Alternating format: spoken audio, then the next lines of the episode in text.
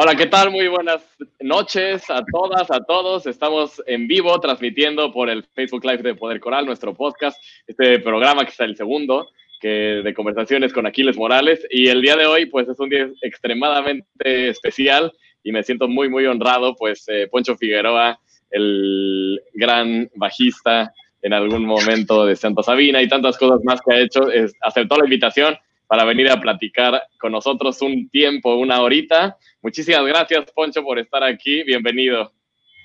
Hola, hola, Aquiles. Hola, pues a todos los que se vayan ahí apuntando, que se conecten ahorita a través de pues, los bits eh, inalámbricos. Gracias por la invitación y pues con todo gusto venir a platicar.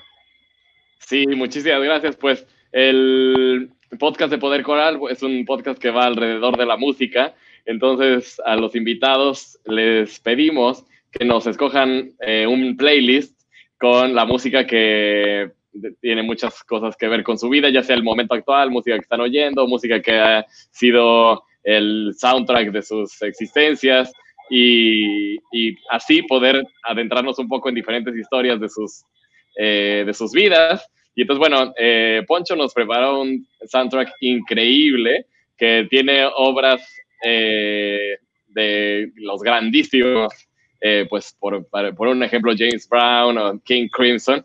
Eh, obviamente hay una prueba de Santa Sabina también, pero bueno, vamos a ir por partes. Poncho, antes que nada, me gustaría preguntarte un poco cómo, cómo va esta cuarentena, cómo la has vivido, cuál ha sido tu experiencia, etcétera.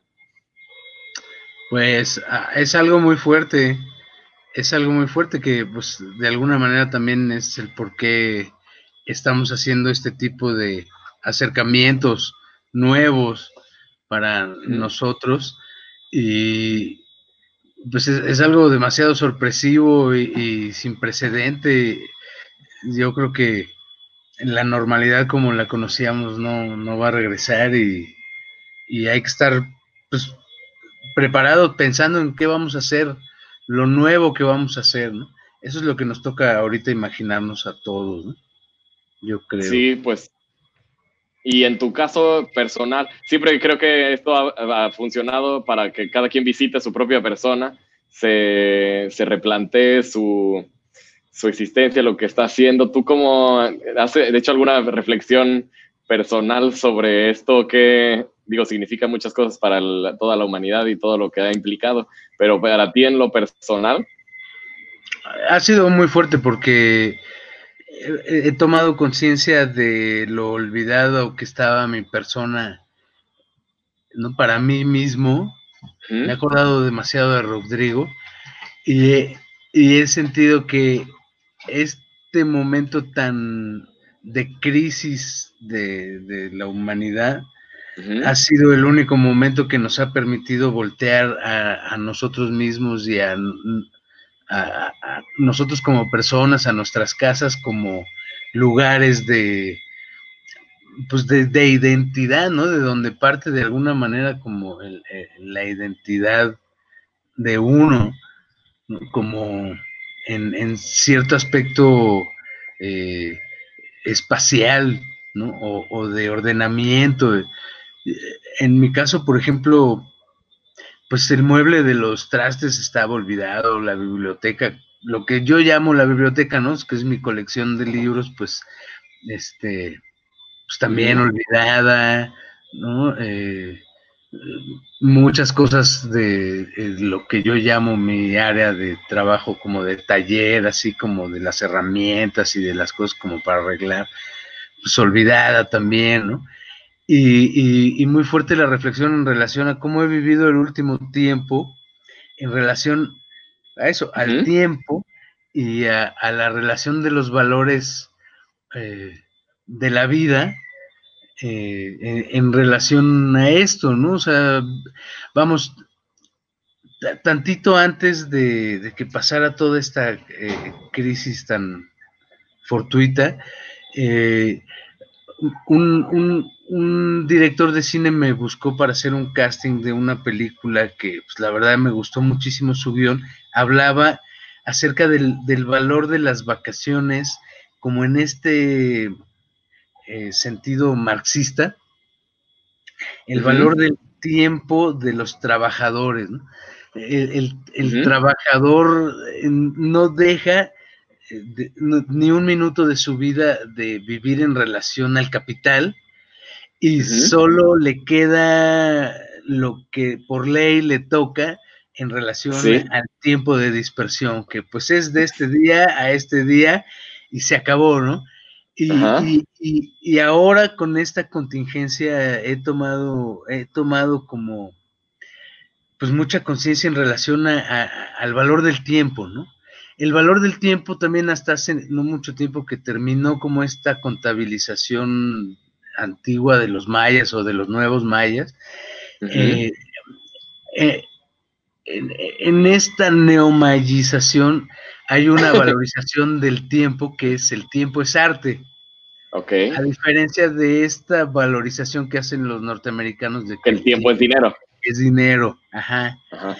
Y en ese sentido eh, hay como un arco iris en relación a la relación misma que tiene el, humano con la naturaleza y con su entorno, que pues ha cambiado muchísimo por el factor de la productividad, ¿no? Marx se da cuenta, tiene esta, esta como tantas que tuvo, pero pues este planteamiento lo objetivó de una manera que en la cual estamos encerrados hasta ahora.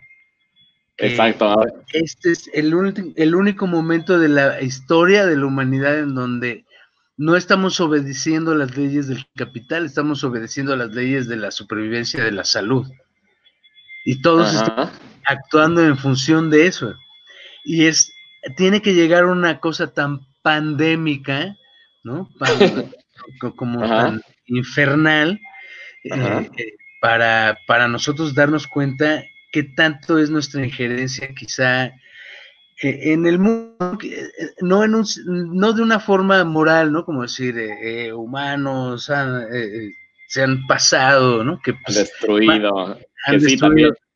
Claro, porque, porque lo hemos hecho con mucha inconsciencia y de alguna manera, pues había en la historia de la humanidad también antigua enseñanzas de vida en relación a mantener este equilibrio, ¿no? Solo al llegar a este progreso de estos últimos 50, 60, 30 años, eh, es que hemos pues, destruido demasiado rápido, demasiado rápido todo, ¿no? Y, quizá es, eh, esta esta consecuencia natural en relación a la salud, pues también nos abra un portal de, reflexión en relación a, dónde está puesta la valorización del tiempo de las personas, ¿no?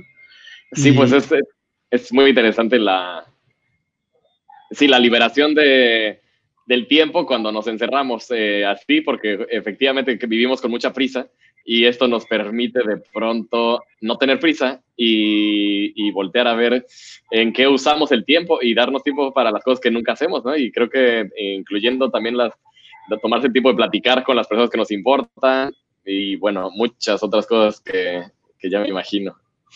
Oye, pues vamos a, aprovechar el poco tiempo, como siempre, que, implica un programa así para irnos hacia el pasado.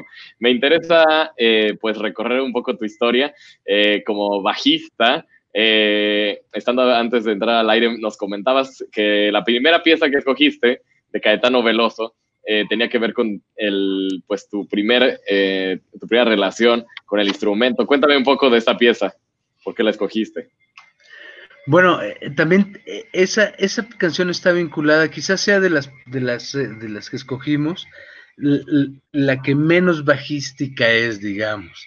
Sin embargo, el bajo ahí lo que está haciendo es una simplicidad que es, en, en, en cierto sentido, lo que activa la memoria de la canción. Ok. está la letra y el tema, pero, pero lo que uno se queda en la memoria, es como una cosa, una figura que hace como un bajo y, y pues me parece que es una canción maravillosa, es totalmente en vivo, es una canción de alguna manera medio tradicional de estas zambas que compuso este Chico que se metió, ¿no? Chico Barque es como un, un compositor al estilo eh, eh, García Lorca, ¿no? Que juega con las formas de la tradición. Juega con las formas populares de la, y, aporta en la tradición, ¿no? Se acerca a la tradición, ¿no? Y Chico, de alguna manera, pues, él es un compositor de zambas, de bozas, de cosas que son como eh, lenguajes muy populares, pero con, pues, una cuestión temática pues muy revolucionaria, muy fuerte en su contexto histórico y, este concierto en vivo que los dos, de alguna manera, chico, pues es como más grande que, que Caetano, este, pues me parece una fuerza brutal, la grabación es brutal y, la rola... Me decías dos cosas antes de que platicamos, que era algo que ya escuchaste tú cuando justo en esta transición a ver la música, como ya tu vocación, tu vida, y también que la letra es muy interesante porque habla de Dios, pero no de una manera así de como de honorarlo, sino de con un cierto sarcasmo, con eh, cuéntame sobre eso. Pues de alguna manera también plantea como un, un, cierto ateísmo, ¿no? O sea, el, establecimiento que hacen en la letra es, es una cuestión más de la cuestión, cuestionan esta bondad que está implicada en lo que es la figura de Dios para los que creemos o los que no creemos. Hay una frase que dice, Dios es un tipo burlándose, le encanta bromear, porque para tirarme al mundo tenía todo el mundo, dice en la canción. Eh, eh, son, frases geniales, ¿no? la, pura sensación esta de decir, bueno, dice que Dios da, ¿no? Sí, sí, Dios dará, ¿no? Sí, claro, ¿no? sí, sí, sí. Y, es como un sabor sarcástico en, términos a eso, ¿no? Que, me parece también como pues un, color muy, muy brasileño de un momento muy específico también como de la crítica en general, ¿no? La crítica como una, una herramienta de crecimiento pues de la filosofía de la, gente, ¿no? Y la, y la, música también como una, este, una herramienta de crítica y de actualidad y de, eh, pues en Santa Sabina hay bastante de, cosas que se van a la actualidad, bueno, eh, o que sigue siendo la actualidad cuando fue en su momento, ¿no? Creo que eso de la música es muy interesante, cómo se, se posiciona en un momento y, y tiene su punto de vista y, se relaciona con la política y con lo que pasa. Claro, claro, de hecho es como una, pues un devenir de eso, ¿no? De, la, relación entre lo que está pasando social y políticamente en un lugar. Bueno, pues vamos a escuchar un pedacito eh, de esta pieza y ya saben que está en el en la descripción del programa está el playlist completo para que lo puedan escuchar en Spotify o en Apple Music. Joshua, adelante con este Caetano Veloz.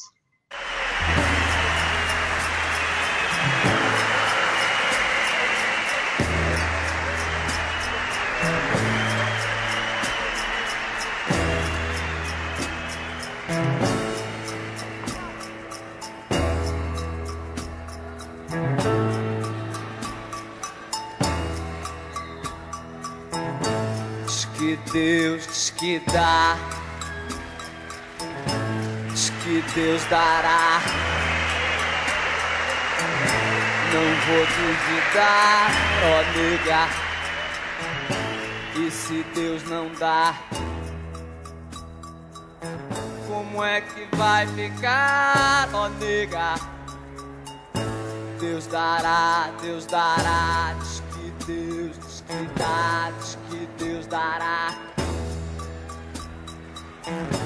Não vou duvidar, ó E se Deus nega.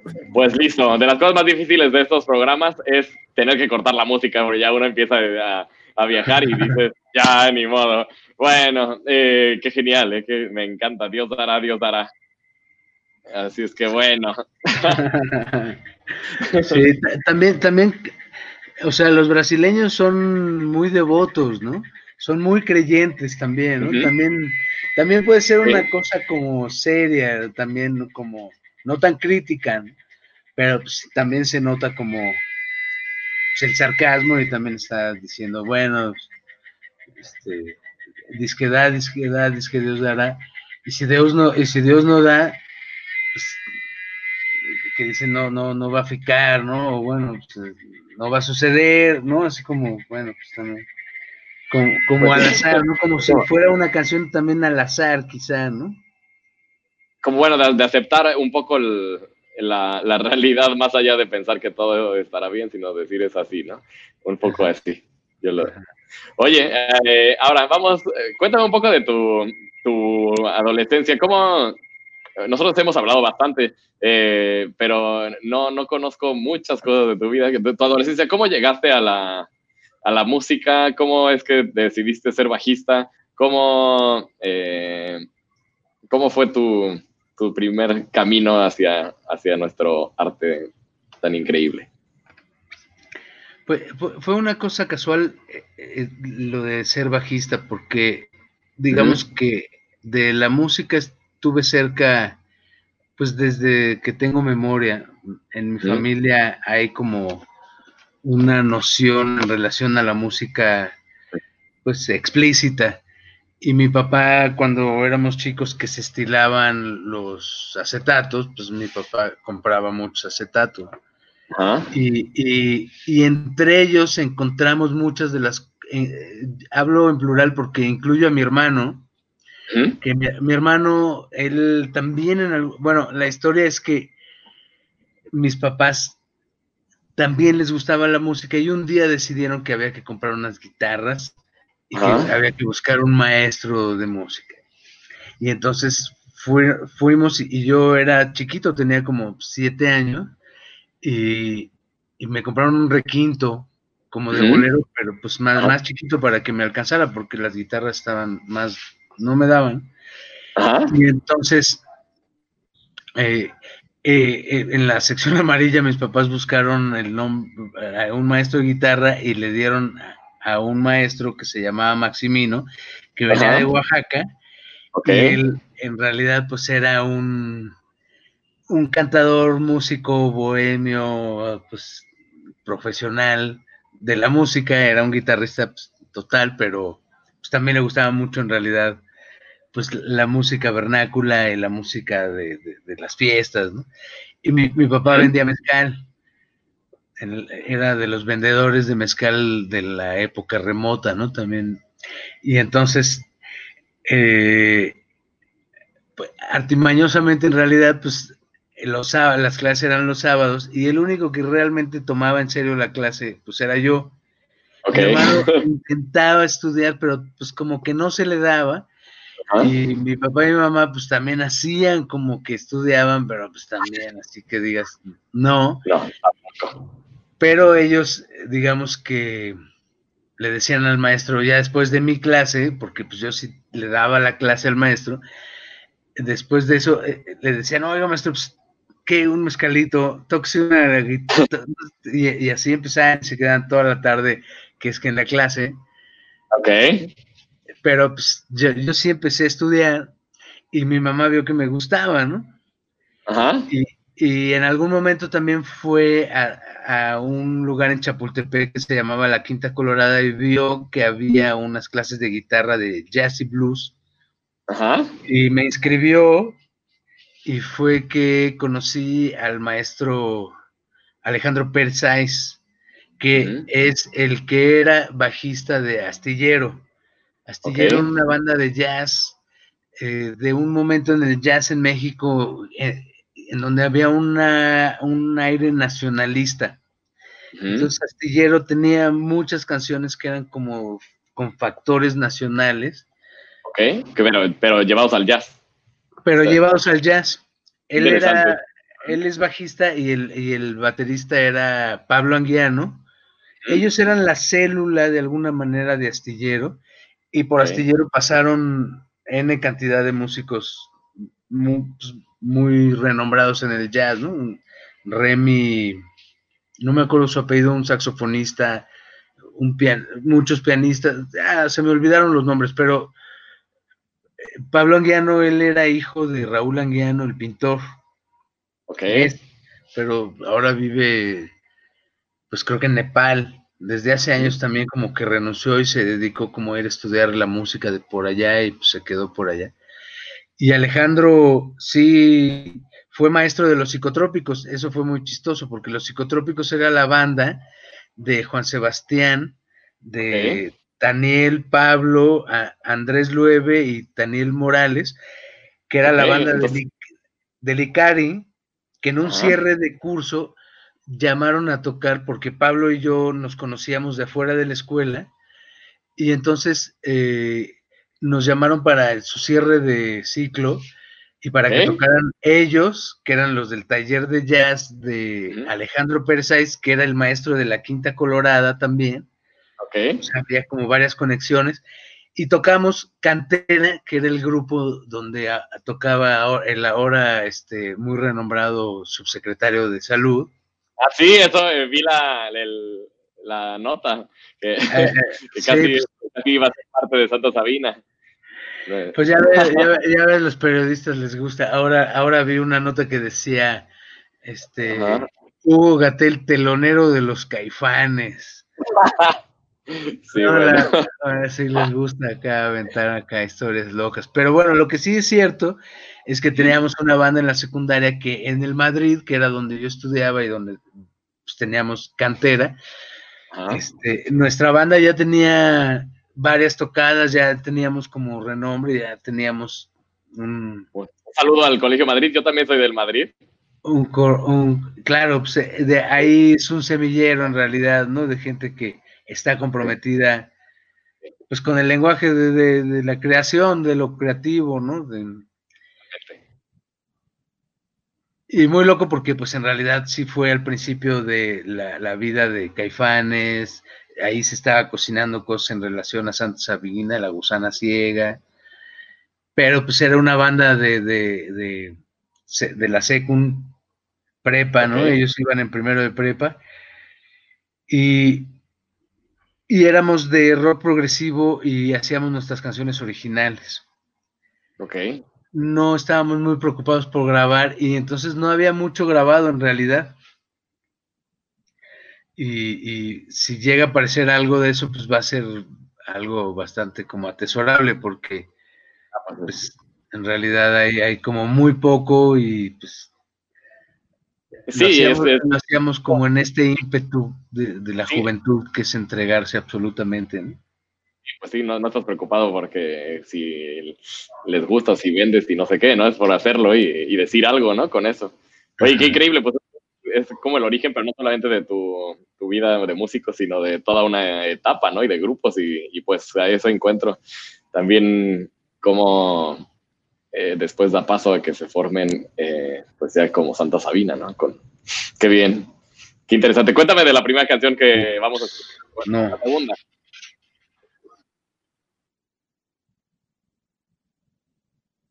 Es esta de Please Do Not Go.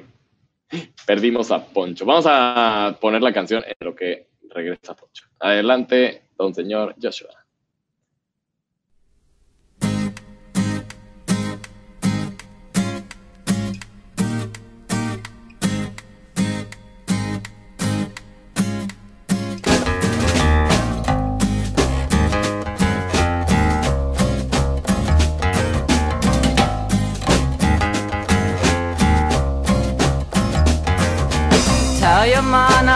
On this lovely girl. Costing me shame all the world. But then she like another guy. I fall down dead, she never see the tears. I cry Said please, please, please do not go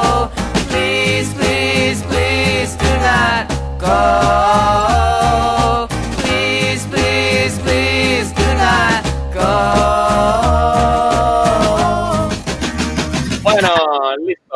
Recuperamos a Poncho, que nos, abandonó un momento, pero ya está aquí. Bienvenido de vuelta. un pequeño momento de pánico, pero qué bueno que volviste muy rápido. Eh, bueno, escuchamos en, tu ausencia esta canción de Violent, Violent eh, cuéntame un poquito, me decías que era de, de una etapa donde pues tú eh, la pasaste muy bien este, en tu adolescencia, con tus amigas y amigos.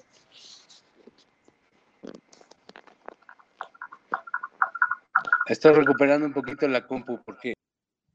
Ya, ahí está, sí te oímos. Ya. Te oímos. Sí, ahí está. Sí, pues fue, fue el, el, momento en donde también el bajo se volvió lo importante, ¿no? Espérame, déjame okay. ver cómo viene. Y pues, la adolescencia en realidad fue fantástico. Cantera era la banda de la Secund. Uh -huh. Y eso, eso es, eso es mucho, ¿no? O sea, como ser parte de la banda de la generación. Ajá. Eso es padrísimo, eso es padrísimo. Y entonces nuestros recuerdos en realidad como generacionales son bien padres. Yo recuerdo haber conocido esta banda de uh -huh. Violent Femmes por unas amigas que son Natalia, Melissa y Luciana Porter, okay. que bueno, eran tres chicas formidables, que eran amigas porque ellas habían vivido en Boston okay. y, y, llegaron a, a, a, al Madrid a, pues a estudiar, pero entonces traían esta onda como que pues en Boston las chavas pues eran súper buena onda. Uh -huh. No sé, pero ellas eran súper buena onda.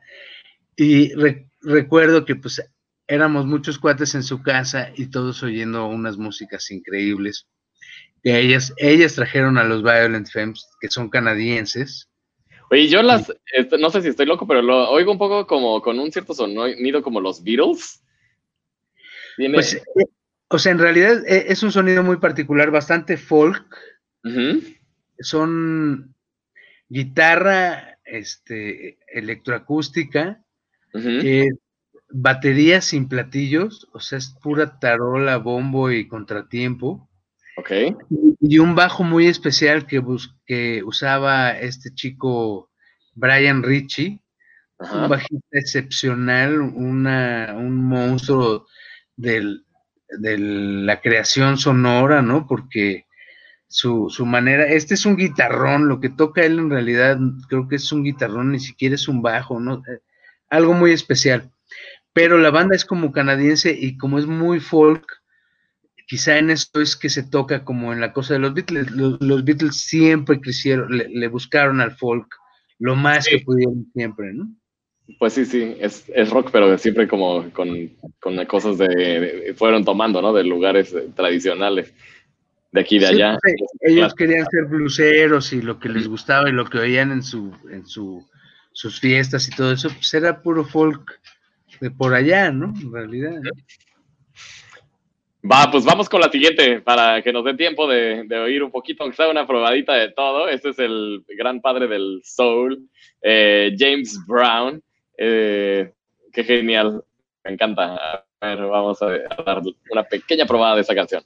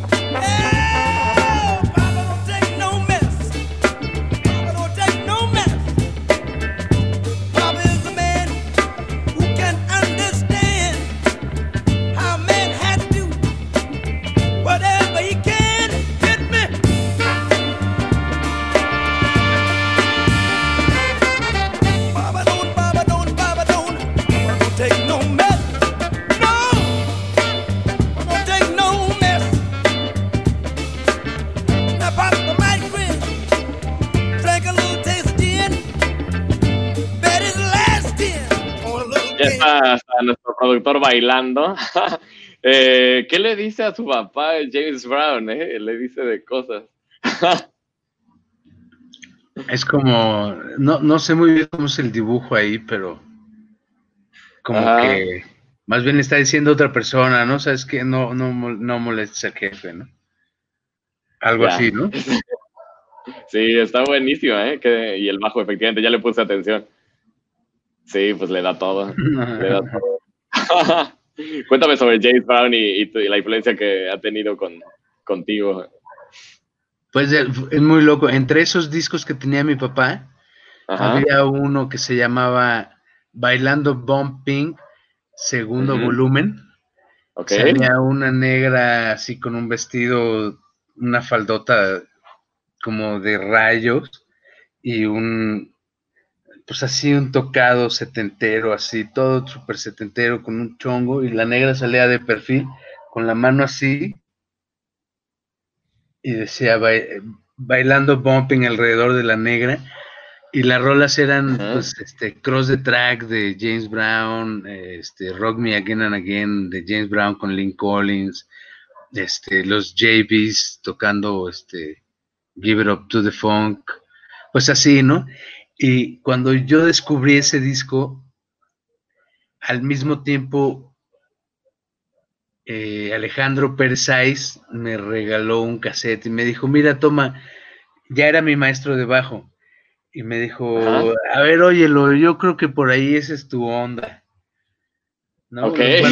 Los, buenos, maestros te ven ese perfil, ¿no? Te dicen, ah, mira, conociendo y... Esto es lo que pues, a ti te va a matar. Y, en efecto, ¿no? Me recuerdo que el cassette tenía muchas rolas de James Brown, la que más me acuerdo es la de este eh, eh, I Need Some Money, que pues también es una joya de rola eh, del funk, la tarola, el bajo, la guitarra, y las improvisaciones de sax, de, trombón, ¿no? Todo el tiempo con la bataca pues, echando relajo. Sí, sí, la parte del ritmo de base, pero encima de eso el, el, canto. solo de sax, de una sola nota o dos notas, nada más, ¿no? Así, con un puro groove, ¿no? Y, y, eso conceptualmente la verdad es que a mí me mató. Me hizo como darme cuenta también en, en mi en mi relación con la música, que a mí lo que me gusta mucho, pues es como la música que hace bailar, ¿no? Eh, relaciono mucho eh, el, lo, que más me gusta de la música con, con bailar. también no, hay muchas cosas de la música que no, no siento que sean para bailar y que deban, pero, pero la música así, en donde el ritual es todavía como más mundano, ¿no? Sí, pues es que creo que la, música va para todos, en todas las direcciones de todas las emociones, a todo, y una de las cosas es la, es la alegría, el movimiento, la fiesta, el, eh, ¿no? Te transmite esa parte de, del gozo de vivir, de las ganas de, disfrutar y de, estar con otras personas, ¿no? Esa parte es, es innegable. Ahora, este es un pequeño paréntesis. Eh, por ejemplo, la canción Chicles de, Santa Sabina, es parte del concierto donde la gente se para, eh, baila, grita. Es este. Eh, tengo yo la. Sé que forma parte de esta obra de teatro. Quisiera hacer un paréntesis para hablar un poco de, esta obra de teatro, ¿no? Donde, de donde salió un poco el primer disco. y, siempre dije, a ver, ¿cuándo? Le pregunto a Poncho, ¿cuál es la historia de esa tía? ¿Cómo era esa tía? Eh, del que tenía ese monedero. Ah, pues es muy, muy loco, en realidad. Pues, e, esa historia pues, es súper pachecona, ¿no? Ajá. Es, como futurista. La historia es que pues hay una explosión atómica y en el, en el 2008 y entonces se caen los edificios y abajo de una cúpula de una iglesia viven unos personajes entre los que están el comandante. Ok. El comandante es un, un, cabrón que está pensando en cómo va a tomar el Zócalo con un gran concierto. Ok. Que para estos efectos tiene secuestrada a una cantante y encadenado a un músico. Ah. La, la, cantante es Berlín y el músico es, es Ptolomeo la, digamos, el secuestro es a la tía Edna, ella es la, como la tía dueña de Berlín, la cantante. Entonces el, comandante se, se, la secuestra y pues es, digamos que ella tiene que recuperar a Berlín. El comandante, el comandante está viendo cómo va a ser el concierto. Y mientras alrededor de toda esta historia, pues hay un resto de personajes como el que era yo, que era Baudelaire, que pues era, pues prácticamente entraba, salía y decía cosas en relación a, pues a la percepción del momento, del, suceso, de, lo que pasaba, ¿no? Así, una percepción poética y llegaba y la decía, la violencia es la madre de la verdad, ¿no? Cosas así. Qué fuerte. Oye, y tú entonces la, parte de, bueno, eh, hablabas de la danza, pero ahora del teatro. ¿Tú hiciste, tú estudiaste teatro o solamente se fue dando con, mezclándolo con música? ¿O cómo, cómo es que tú llegaste a esa, a esa parte de hacer teatro? Pues con, eh, digamos que en todo lo que fue tallereado en la escuela vio hacia el teatro. Mi preparatoria fue pues teatral, de taller de teatro. Y saliendo de ahí, los que pensamos que nos queríamos como dedicar en, cosas en relación al teatro, hicimos un grupo que fuimos en realidad Lucía Muñoz, eh, Jacobo y yo, hicimos un grupo de estudio con David Evia, él era como el maestro y a la vez estaba imaginándose los personajes de Vox Thanatos en relación un poquito a nosotros. y, nosotros, como ya tocábamos en cantera y, ya teníamos, en algún momento en la historia nos salimos de cantera por este concierto, después de este concierto de, de Licari, como que vimos que los psicotrópicos estaban súper chidos, tocaban increíble y como que nos identificamos. Eh, Lucía empezó a salir con Daniel y fue muy natural que nos volvimos Jacobo y yo, que nos salimos. Cantera terminó y, pues Jacobo y yo nos fuimos a los psicotrópicos. Y ahí en los psicotrópicos hicimos la música de una obra, la primera obra de teatro que hizo David, después de terminar más o menos el CUT, este, montó América de Kafka en el sótano de arquitectura y nosotros los psicotrópicos hacíamos la, música en vivo. Ok. Y después de esa obra fue que hicimos Vox Thanatos en el mismo teatro de arquitectura, pero arriba en el, en el, en el, en el Carlos Lazo, porque América la hicimos en el sótano del Carlos Lazo. Y ya este Vox Thanatos era la historia esta de pues de un loco que quería tomar el zócalo del comandante. Un concierto y la tía pues era como y, la y ahí en, esa obra en esa obra es donde conociste a Rita o de cuándo conociste a Rita. En América. Rita ah, actuaba en América ajá exacto.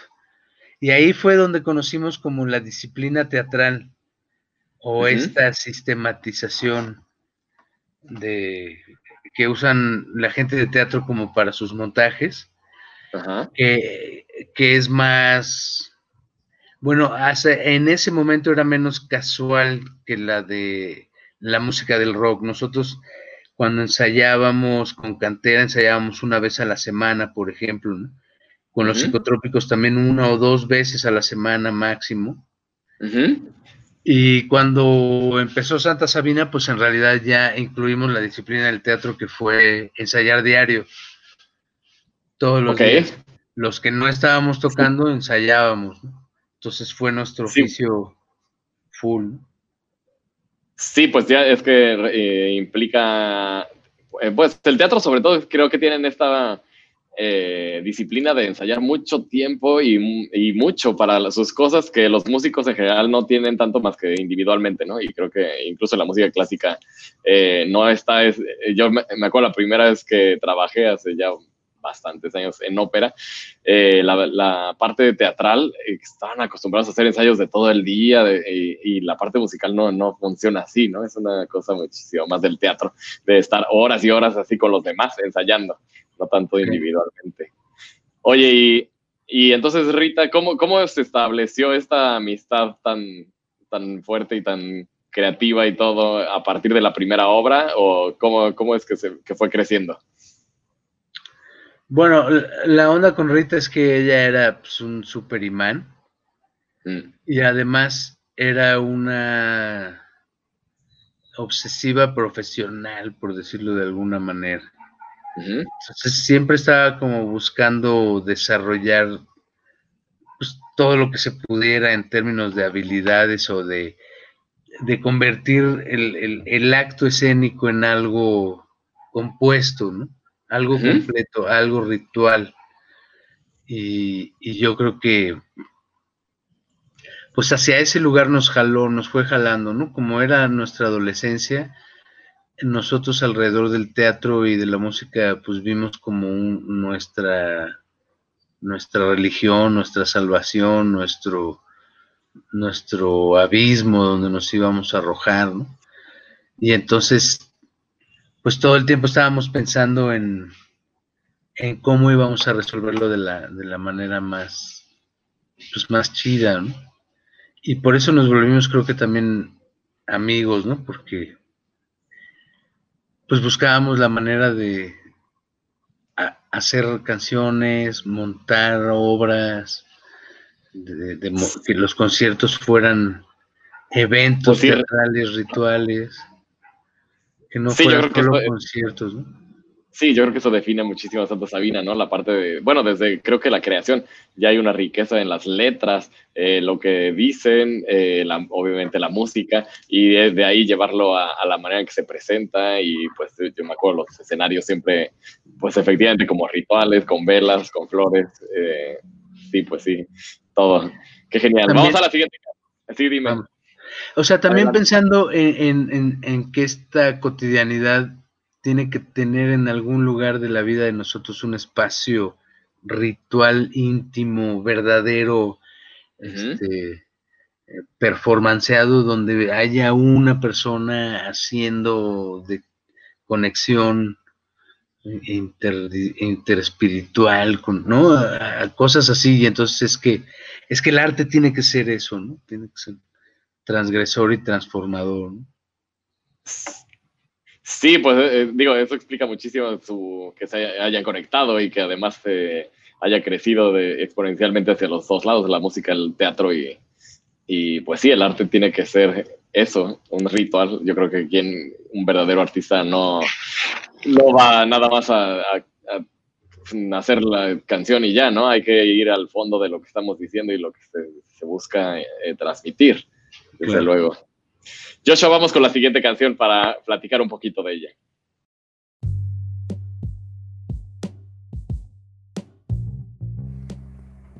Hola, queremos compartirles que por motivos de derechos de autor, la siguiente pieza no pudo ser puesta en el podcast. Les recomendamos si quieren escucharla y las demás piezas les dejamos un vínculo en las notas del programa. Muchas gracias y regresamos con el episodio.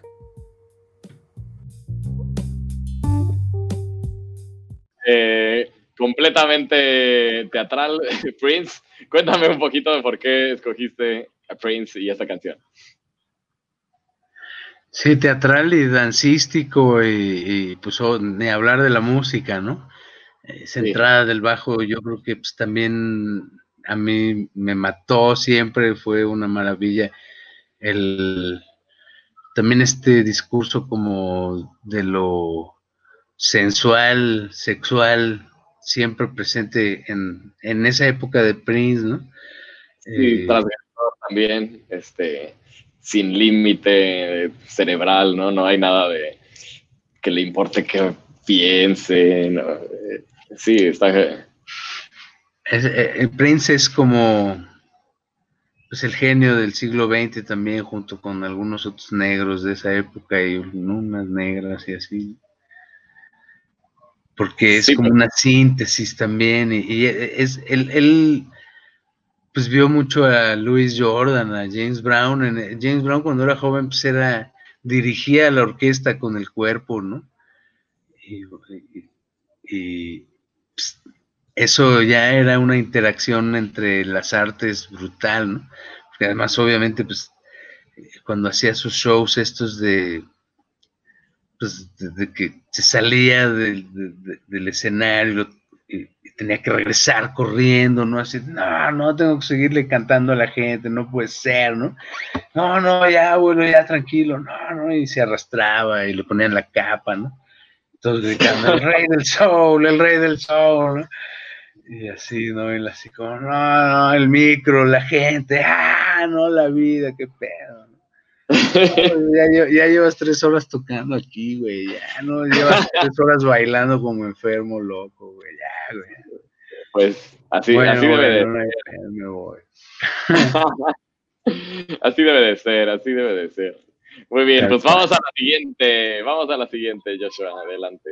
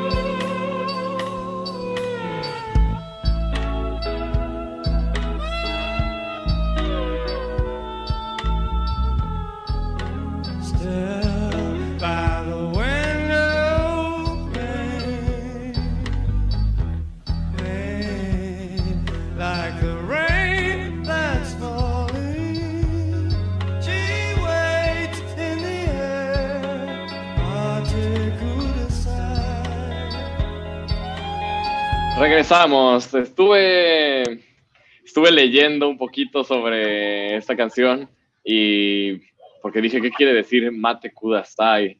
Eh, y vi que era esperar o está en japonés, que tiene una relación con eh, Madama Butterfly, del amor a distancia y la, y la espera infinita. Eh, esa canción, ¿por qué, ¿por qué la escogiste? Pues es una balada brutal, ¿no? Y también pues este tema en relación a, a la historia de Madame Butterfly, mi mamá, saludos. y, y pues, no sé, también, por ejemplo, me gusta mucho, hay un, un disco de Malcolm McLaren que se llama Fans, que muchos Ujú. en relación a áreas, áreas de varias, de varias, pues de varias óperas, ¿no? Carmen, están varias de, de Rossini, y, y es intervenido, digamos, ¿no? Es, es como eh, esos temas épicos también se pueden volver como caseros, ¿no? Pueden volver una balada casera, ¿no? Y también un poquito, pues, digo, la canción me parece brutal, el, el, el momento o esto que explica el Mate Kudasai, pues es como, pues es un insta- o un lugar o una cosa, ¿no? Es como una, algo, ¿no? Una sensación. Pues sí, sí, esta espera infinita de un amor que a lo mejor no vuelve, eh, que pues eh, creo que todos hemos pasado por ahí, algún más o menos, pero creo que es una de las emociones humanas, esta espera de cuando uno fue muy feliz con alguien, ¿no? Que uno se va y uno esperaría que volviera, a veces uno se queda esperando para siempre. Cuéntame un poquito de esta etapa de, de estudios eh, cuando tú estabas en el coro. Ajá, en, en una escuela que se llamaba el Instituto de Liturgia, Música y Arte Cardenal Miranda. Fue una escuela, eh, pues en realidad era como la escuela pontificia de música. Ajá. Y, y ahí daba clases, el director era el padre Javier González Tezcucano, ujú. que es un personaje bastante mítico, supongo que cada vez más, de la música en México. Él, él era, digamos que cuando él tenía 16 o 14 años, una cosa así, ya había compuesto varias misas, ya dirigía coro y entonces el cardenal Miranda, ah, y estaba aparte pues como ahí coqueteando con la cosa de ordenarse de cura, Ajá. y entonces el cardenal Miranda al verlo pues así tan tremendo el chamaco, eh, lo mandó al Vaticano a estudiar. Y allá cuenta la leyenda, él contaba muchas historias acerca de cuando fue pues a esos viajes, ¿no? Y la historia cuenta que, que cuando se recibió de alguna manera como no era italiano, pues no le pudieron dar el 10 así muy, muy explícito, ¿no? Ah. Como que había una cosa así entre de Discriminatoria. discriminatoria. Y él como era cura, en realidad pues todo lo, pues, lo, lo aceptaba, ¿no? no Lo achacaba a Dios. Lo, sí, o sea, hacía ahí el trabajo emoción, emocio espiritual.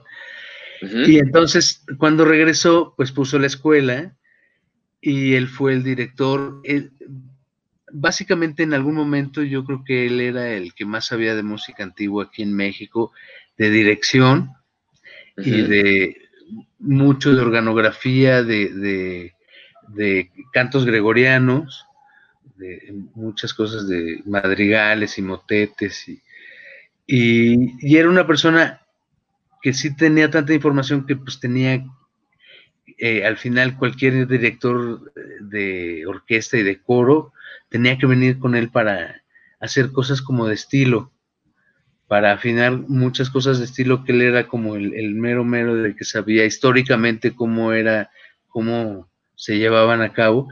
Sabía mucha música, él fue maestro de, de Juan Trigos, de, de también de gente de esa generación que ya fueron pues más compositores más Sí, contemporáneos. pues ¿no? mar- marcó muchísimo. Yo fui a estudiar un momento al Cardenal Miranda y pues él ya no estaba ahí, pero toda la gente pues hablaba de- del legado que dejó. Y tú, tú cantaste en su coro entonces. Sí, era una clase increíble, era una clase increíble, porque era una clase de todo.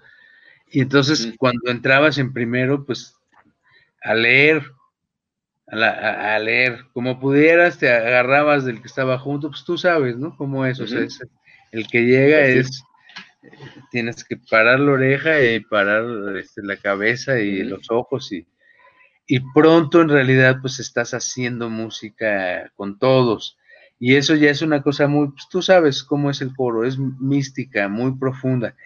Y el maestro, que era un pedagogo también muy, muy, pues muy comprometido, este, su clase era magistral, era magistral, era clase de Sí. armonía, era de ensamble, era de contrapunto, De era de música antigua, de- para los chamacos pues era de todo lo demás, ¿no? Era solfeo y era todo, todo lo que había que aplicar, pero pues, sí era así de análisis. este, Qué bien, pues pocos, pocos conocen tu lado de, de- del poncho corista. Está genial este, y es lo to- todos visualiz- sabemos. visualizarte en este mundo. Vamos a escuchar entonces la siguiente canción, eh, Non-Fiction Burning. A ver.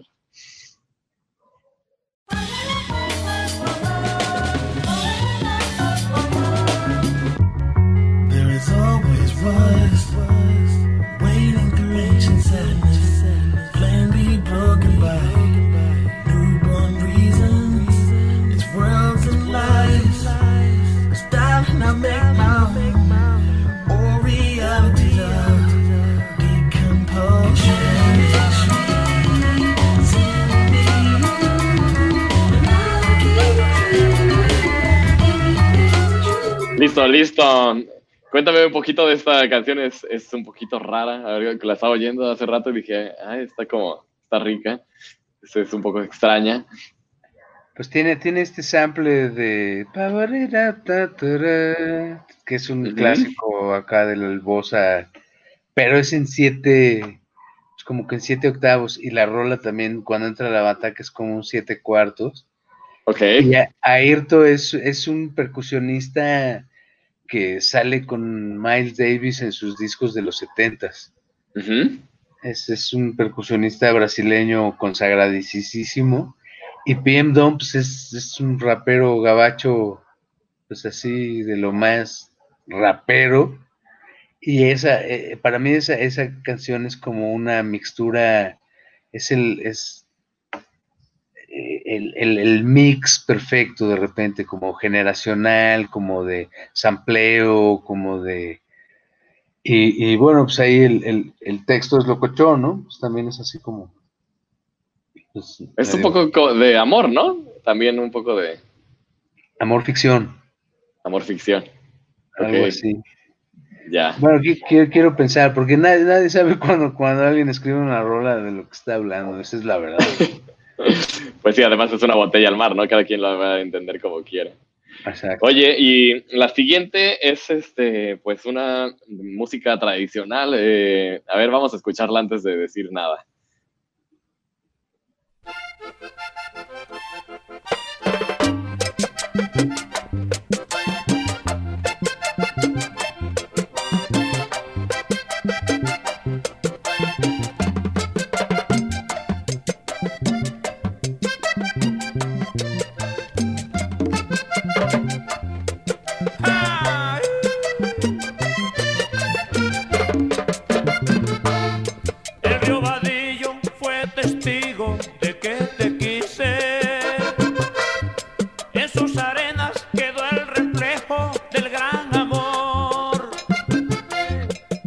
Este río Vadillo de los hermanos Zuleta. una historia de, de desamor y, y, y un poquito pastoral, hablando del río y cómo, y las estrellas y toda la naturaleza, ¿no? Sí, Cuéntame, no, pero es, es- amor realizado, digamos, ¿no? Es, Ujú. es la noche de la realización del amor. Ujú. En el río Vadillo que canta junto a donde, pues, este, tú accesiblemente accediste a quedarte ahí, ¿no?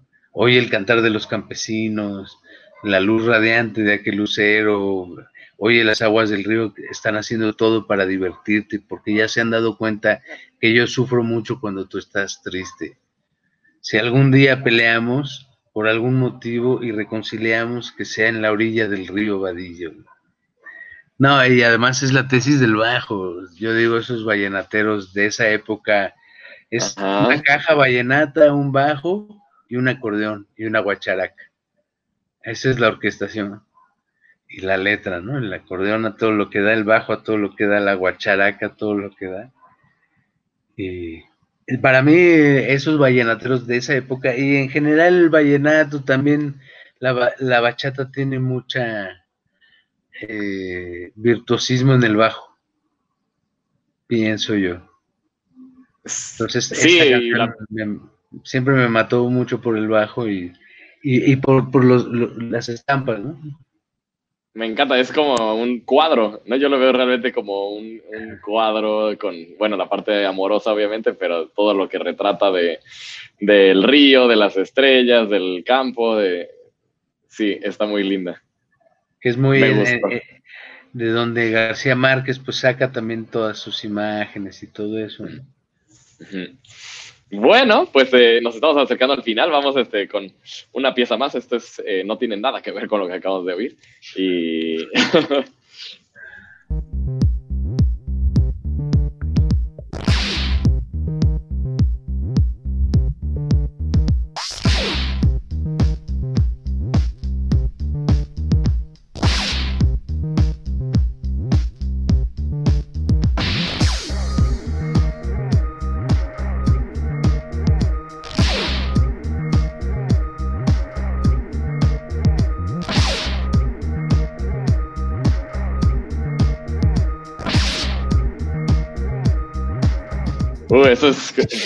es para ponerlo a todo volumen, ¿no? Y ahora sí, también bailar.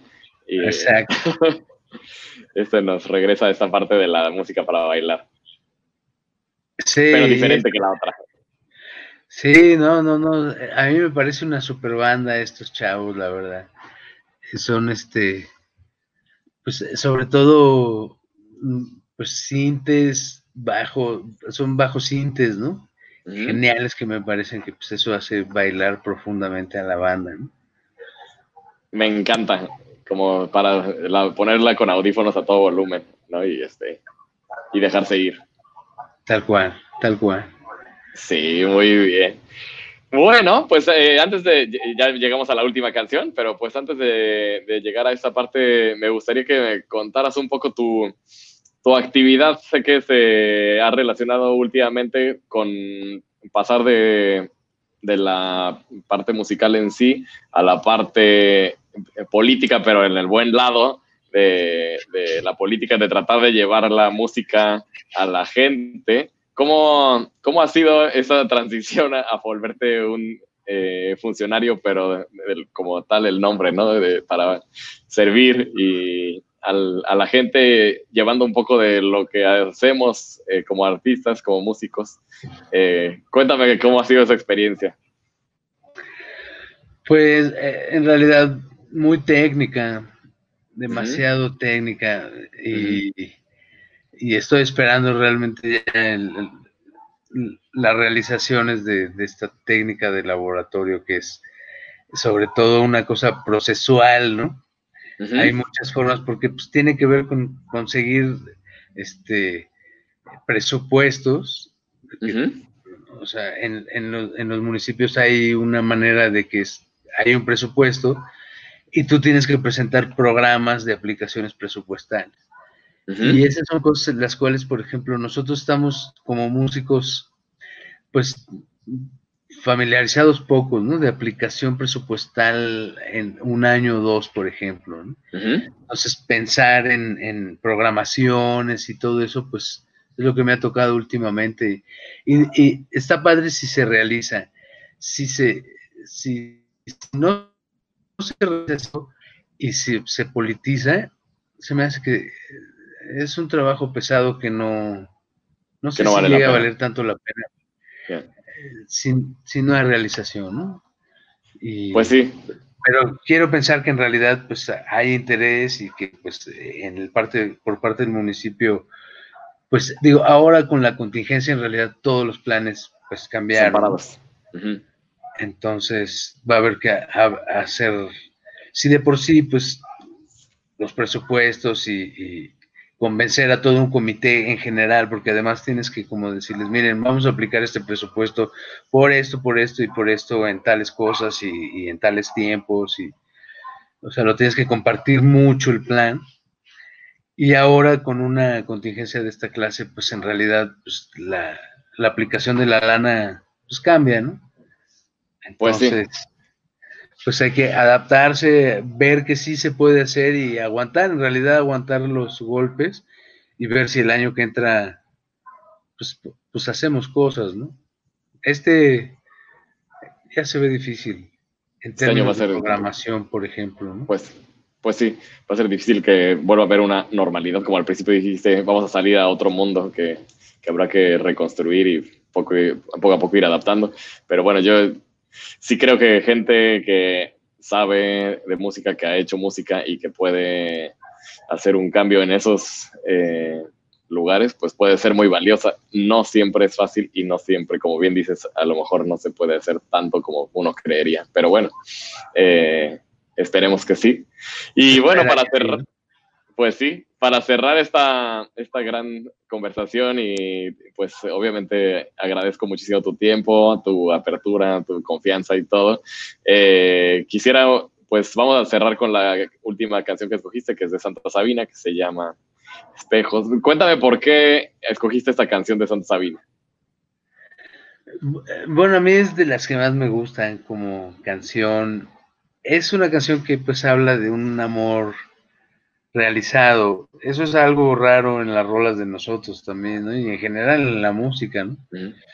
Y, y me parece que es una rola muy bonita, como que las imágenes también son muy, muy hermosas y, y, Y pues siempre me gusta compartirla, en realidad. ¿no? Sí, a mí también es de las que más me gusta. Pues bueno, eh, vamos a escucharla y ya nada más regresamos a despedirnos.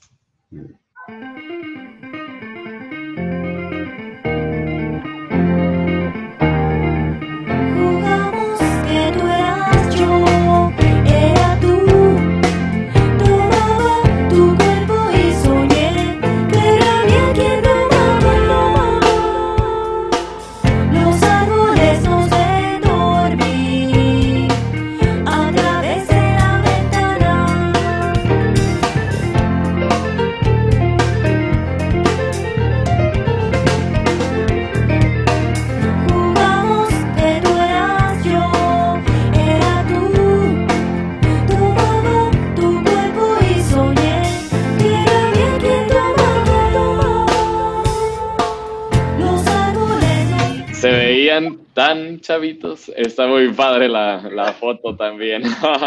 Fue cuando recuerdos.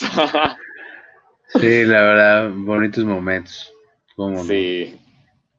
Pues Esa es una foto de Fabián, de, de Fabiola este, Torres Alzaga, una artista hoy en día bastante connotada por ahí. Pues sí, está muy padre. Bueno, Poncho, pues yo creo que habrá que repetir en algún momento, porque tantos temas que salen y que me, que me gustaría, eh, obviamente, profundizar y ya, pero el tiempo siempre se acaba. Pero bueno, estuvo muy, muy bueno todo. Muchísimas gracias.